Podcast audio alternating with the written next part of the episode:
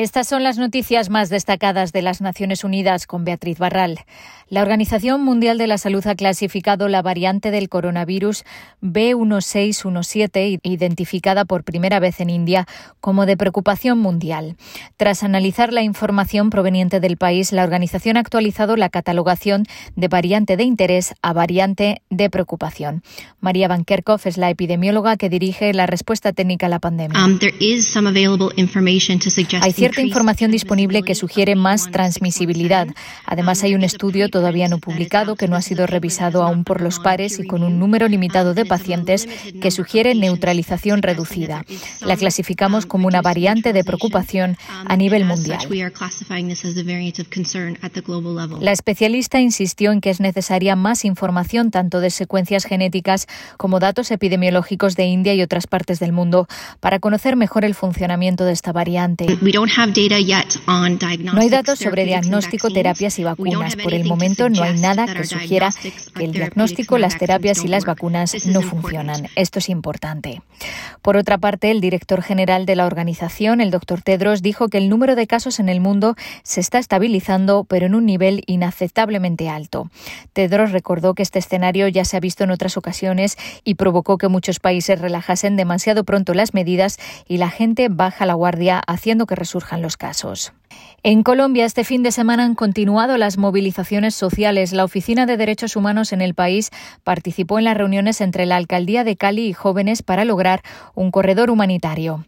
Este es un primer paso para garantizar los derechos de todas las personas. Urgimos a las autoridades a privilegiar el diálogo con la minga indígena reunida en Univalle, escribió la representante de la oficina en Twitter. ONU Derechos Humanos también pidió que se investigue y sancione el ataque que deja por lo menos ocho indígenas heridos entre entre ellos varias mujeres lideresas y defensoras.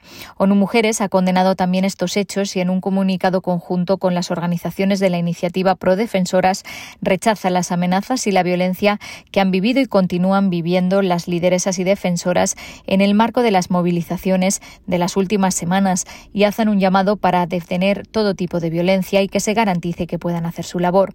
Las mujeres en Colombia aseguran, lideran y sostienen la defensa de los derechos humanos para todas las personas.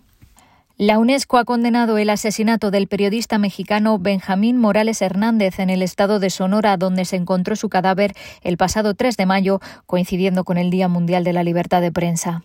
Pide a las autoridades mexicanas que investiguen y persigan este delito con todo el peso de la ley. Los periodistas deben poder realizar su vital labor de informar al público sin temer por su vida. Los delitos contra los medios de comunicación son una amenaza para la libertad de expresión en toda la sociedad y no deben quedar impunes, dice la directora general de la organización, Audrey Azoulay. Benjamín Morales Hernández, fundador y director del sitio web de noticias Shonoidak, fue secuestrado en su coche cerca de su casa en la noche del 2 de mayo. Había denunciado que había recibido amenazas de muerte. Su cadáver apareció acribillado al día siguiente. Y el Consejo de Seguridad se ha reunido a puerta cerrada para abordar la violencia en Jerusalén. Según informaciones de prensa, casi 300 personas, en su mayoría palestinos, resultaron heridas este lunes en nuevos choques con policías israelíes en la esplanada de las mezquitas tras una semana de disturbios en la ciudad. El secretario general ha expresado su preocupación por la violencia y por el posible desalojo de familias palestinas de sus hogares en los barrios de Sheikh Jarrah y Silwan.